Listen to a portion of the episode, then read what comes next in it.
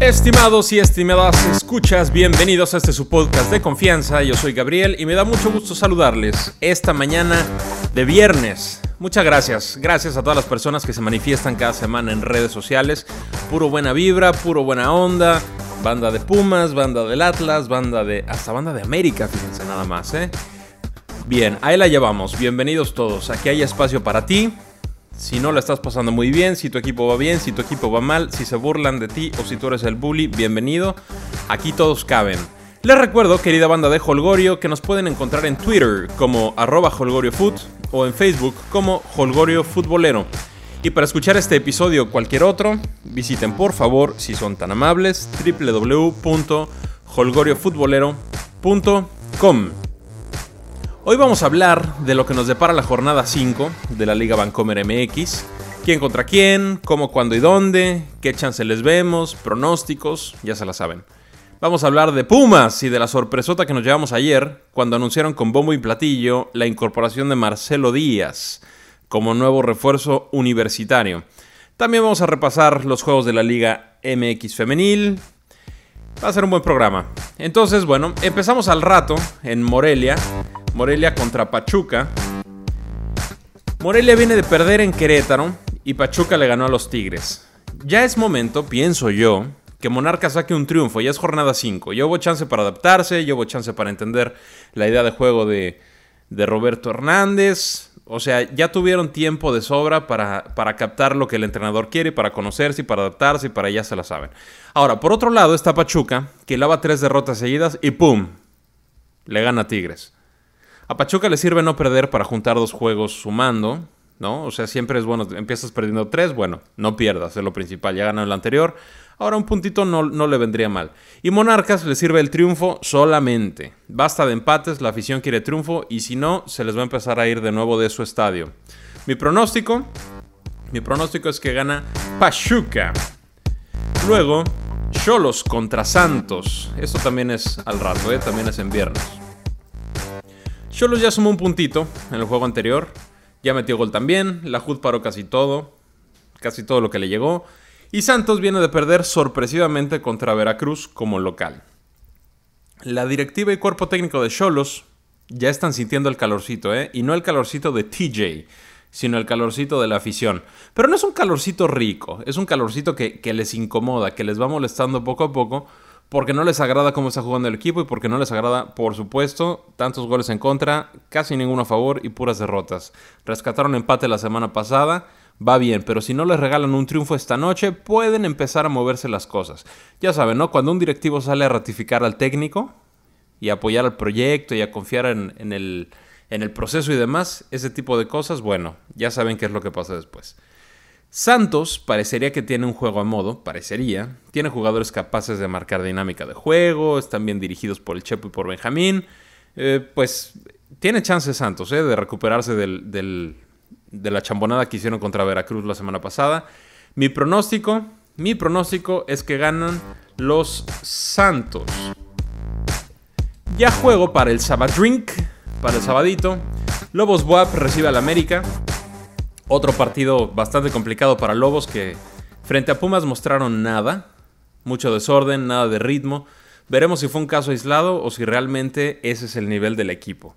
Hay veces que la motivación y el esfuerzo te alcanzan, ¿no? Hay veces que son suficientes, a veces alcanza para colgarse alguna medalla también, pero normalmente tal vez 8 o 9 de cada 10 casos, si no se apuntala con un respaldo futbolístico de adeveras, con un respaldo futbolístico sólido, se viene para abajo igual de rápido que se fueron para arriba. Entonces, la motivación les ayuda, por supuesto que ayuda. El, echarle ganas, el, dejar todo en la cancha, el morder en cada centímetro cuadrado de la cancha, pues por supuesto que les ayuda, pero, les repito, tal vez 8 o 9 de cada 10, si no se respalda con un con una idea futbolística sólida, a fondo y duradera, van para abajo. Eh, por el bien de Lobos, por el bien de Lobos, esperemos que haya sido una mala tarde con Pumas, aunque traen las bajas de Quiñones, del Negro Medina, de Aquino, probablemente del Maza. El, pues bueno, ya, ya saben, su portero Lucero se, se fracturó el pómulo. Entonces traen un chorro de bajas los Lobos y su plantel tampoco es amplio. América por su parte le ganó al Atlas de último minuto, le ganó también a Potros de la Universidad Autónoma del Estado de México en Copa, también de último minuto. Y aunque sin mostrar un buen fútbol, aunque sin mostrar un fútbol tan vistoso, pues meten el acelerador un poquito y, obtienen los resultados que buscan. Mi pronóstico en este Lobos WAP contra las Águilas del América es un empatito. Por cierto, el día de hoy no hay acuerdo alguno con Televisora para la transmisión de los Juegos de Lobos como local. En este momento no hay nada todavía, nos habían dicho que para la jornada 5 ya, ahorita todavía nada. Seguramente el lunes anunciarán quién se quedó con los derechos de transmisión y nosotros con mucho gusto les iremos informando. El sábado, un poquito más tarde, Cruz Azul juega contra el Atlas. Insisto, se presta para llegar temprano al, al, Villamelón, echar unos taquitos, calentar motores y rematar con un buen juego en el azul. Pero, insisto, también no me hagan caso. Ustedes tomen sus propias decisiones. Yo creo que la máquina pita fuerte, yo creo que le pega a los rojinegros. Eh, por cierto, Paco Gemes está suspendido por constantes reclamos al árbitro. No por el dedazo que se aventó, no por ese, pero sí por los reclamos al árbitro. Entonces no van a contar con Paco Gemes durante este encuentro. Siguiente partido, por favor, todos de pie, fuera gorras, prender veladoras, de rodillas a la basílica. Tomen su escapulario, todo lo que les, les ayude con la fe y con las peticiones y con los milagros, por favor sáquenlo. Tigre recibe a Pumas. ¿Qué les puedo yo decir? Mi querida banda de Holgorio, el Volcán es un estadio en el que últimamente nos ha ido bastante mal y que para este juego llegamos una vez más como las víctimas del poderío norteño. Pero, pero, Pumas viene motivado por dos cosas. Primero, le ganamos a Lobos, le ganamos 2-0 a Lobos, no fue un fútbol brillante, pero hey, le ganamos 2-0 a Lobos. Y segundo, vienen motivados también por la incorporación de Marcelo Díaz, que estará listo tal vez en unas tres fechas, yo creo. No, no para este juego, naturalmente, pero, pero pronto. Entonces es un, es un buen empuje anímico para Pumas. Hay jugadores que se van a tener que poner las pilas y quieren seguir de titulares.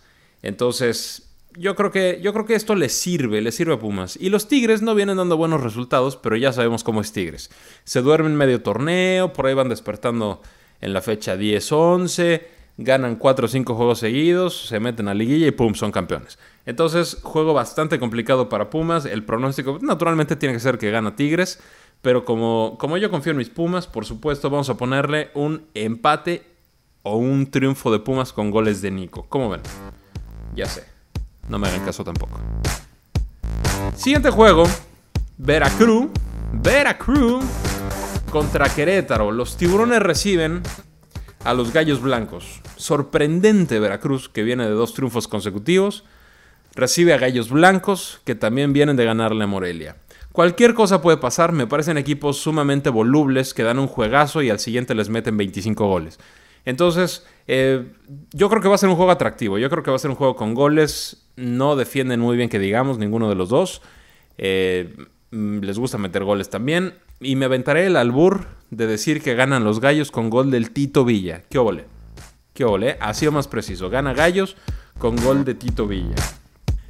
En otro juego del día sábado, la Fiera, el León, recibe a Rayados de Monterrey. Pinta para partidazo en León, ¿eh? Pinta para un muy, muy buen juego. Los dos vienen motivados, el León viene motivadísimo, le metieron tres al Necaxa, le ganaron al Veracruz en Copa, están respaldando a su técnico.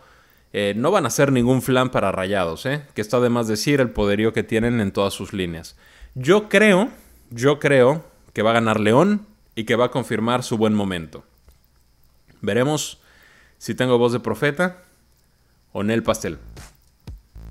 En otro juego del sábado, en el último juego del día sábado, juegan las Chivas contra el Puebla. Este, este Chivas Puebla, puede ser el juego que saque de bache a las Chivas, que dicho sea de paso, no contarán con su pastor, Matías Almeida.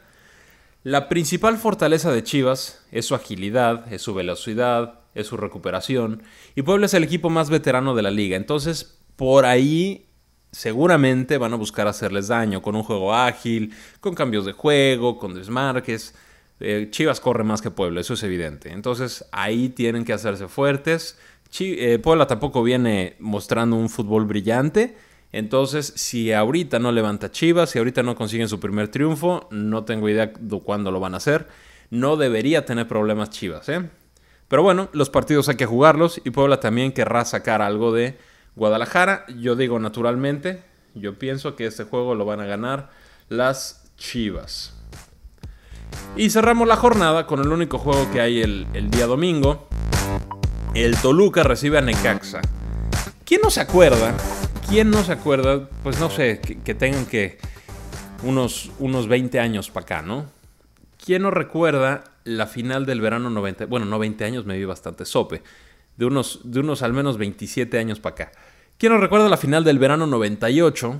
Eh, que llegaba, llegaban a la final el Necaxa de Aguinaga, del Chepo, de Adolfo Ríos, de Pedro Pinedo, del Picas Becerril, ¿no? Llegaba un equipazo de Necaxa contra un equipazo también del Toluca, del Toluca con, con Cardoso, con Abundis, con Taboada, con Fabián Stay. Bueno, ¿se acuerdan el partido de ida? Ganó Necaxa 2-1 en el Azteca y el partido de vuelta, cerraban en Toluca, el partido de vuelta, minuto 1, pum, gol de Montes de Oca.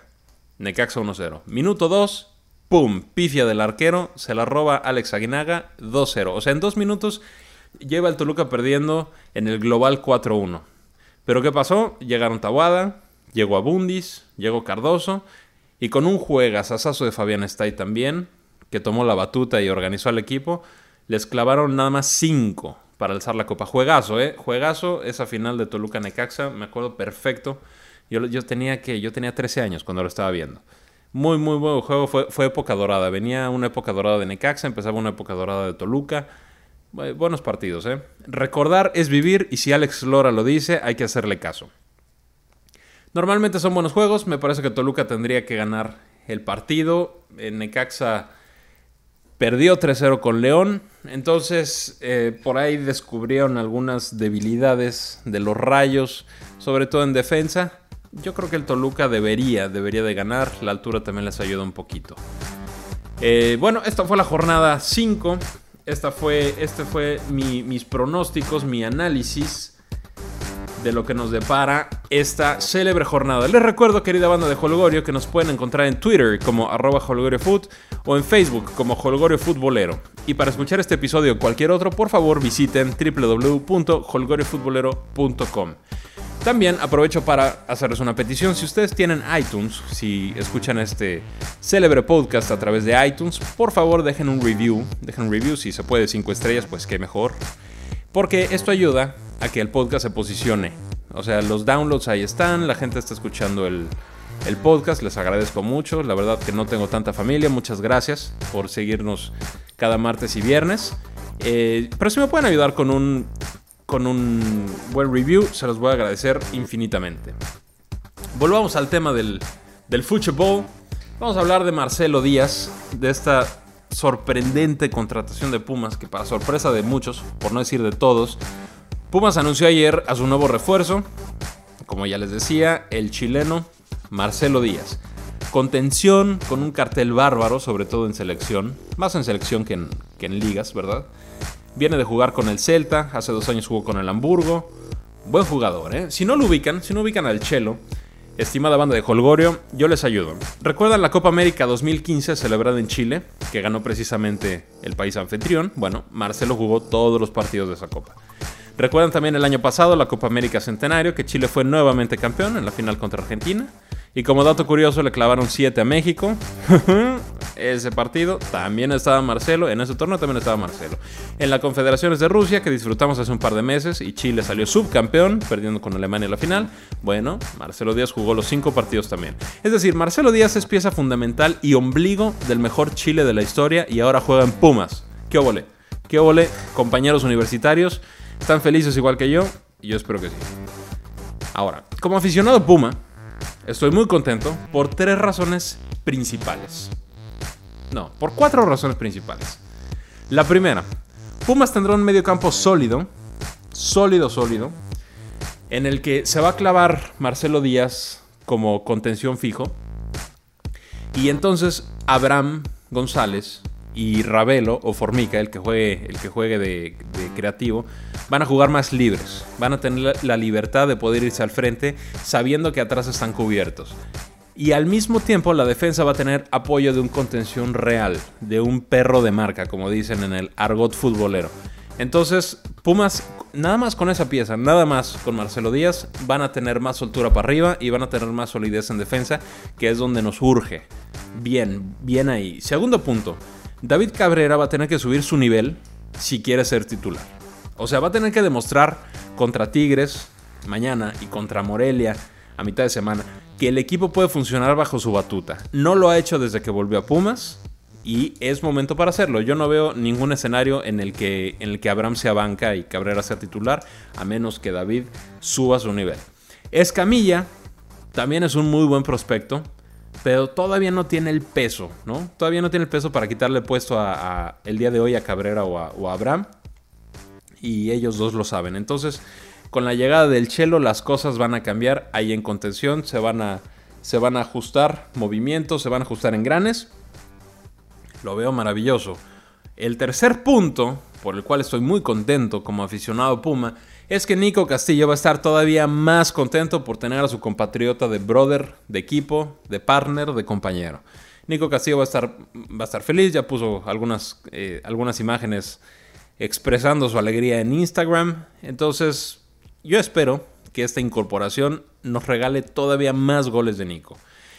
Y como puntito extra, también otro, otro punto por el cual estoy contento, es que la directiva, encabezada por Rodrigo Ares de Parga, yo creo que va a tener un periodo de gracia, especialmente hablando de los trolls y de los haters que, culpan a esta directiva por, por prácticamente todas sus frustraciones, ¿no? O sea, la culpan por lo que así deja de hacer Pumas, ok, hasta ahí vamos bien, pero también le inventan cada milagrito y, hablan sin bases y bueno, en fin.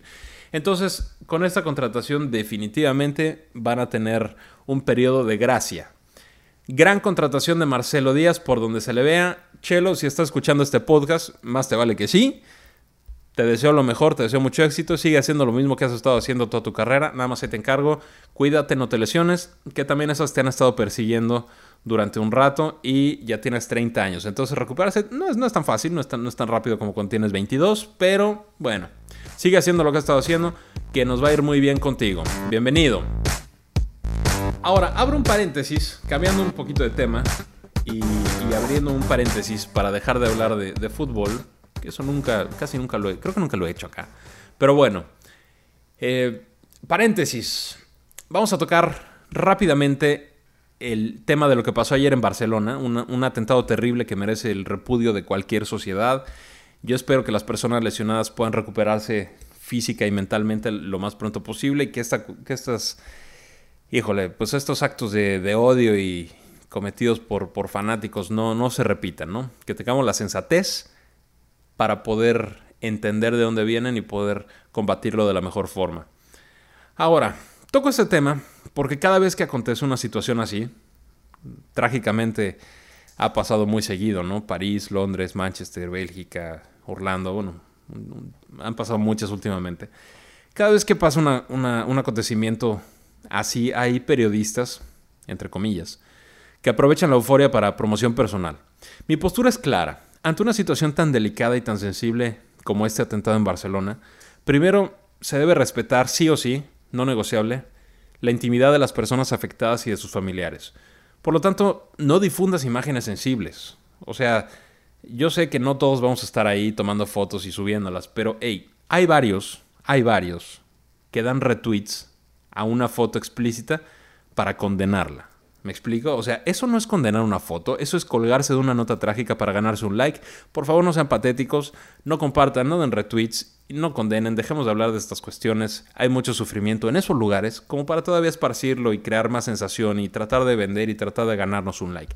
Así no. Y por último, si sientes la necesidad de manifestarte públicamente en redes, hazlo por convicción, no lo hagas por marketing. ¿Ok? Estos fueron mis puntos, yo cierro el paréntesis. Volvamos al fútbol, que es lo más importante de las cosas menos importantes, según muchos sabios, incluyendo a César Luis Menotti. Vamos a cerrar el programa de hoy con mucho gusto hablando de la Liga Femenil, que arranca al rato, arranca a las 16 horas en el Estadio Victoria. Bien, en el Estadio Victoria, el Necaxa va a recibir a Santos. Después, a ver, aquí, aquí la página, la página de la liga me está jugando. Ah, no, vamos bien. Vamos bien. regresemos, finjan que no pasó nada. Viernes 18 de agosto a las 16 horas, Necaxa Santos, vamos bien, Estadio Victoria. Luego el sábado, el sábado a las 9 de la mañana en el Estadio Luis Pirata Fuente, Veracruz recibe a Toluca. El sábado a las 11 de la mañana en el Estadio Azul, el Cruz Azul recibe al Pachuca. Creo que puede ser buen juego por lo que han mostrado ambas escuadras. Yo creo que, yo creo que puede ser fácilmente el partido de la semana en la Liga Femenil. El sábado a la misma hora, en Atlas Colomos, el Atlas recibe a Monterrey. A las 11.30 horas, en el Estadio Corregidora, el Querétaro recibe a las Chivas. Y en el Estadio Azteca, sí, aficionados Águilas, en el Estadio Azteca, el América recibe a Monarcas a las 4 de la tarde mañana. Por favor, les encargo que visiten, que vayan a los estadios, que, traten de hacer, de, difundir, de hacer bulla. Porque ahí va la liga, ¿eh? Tuvieron más de 30.000 asistentes la jornada pasada. Vamos a ver si esta podemos superar esa cifra. El mismo sábado, a las 6 de la tarde, en el Estadio Caliente, Cholos o las Cholas reciben a las Pumas de Ileana Dávila.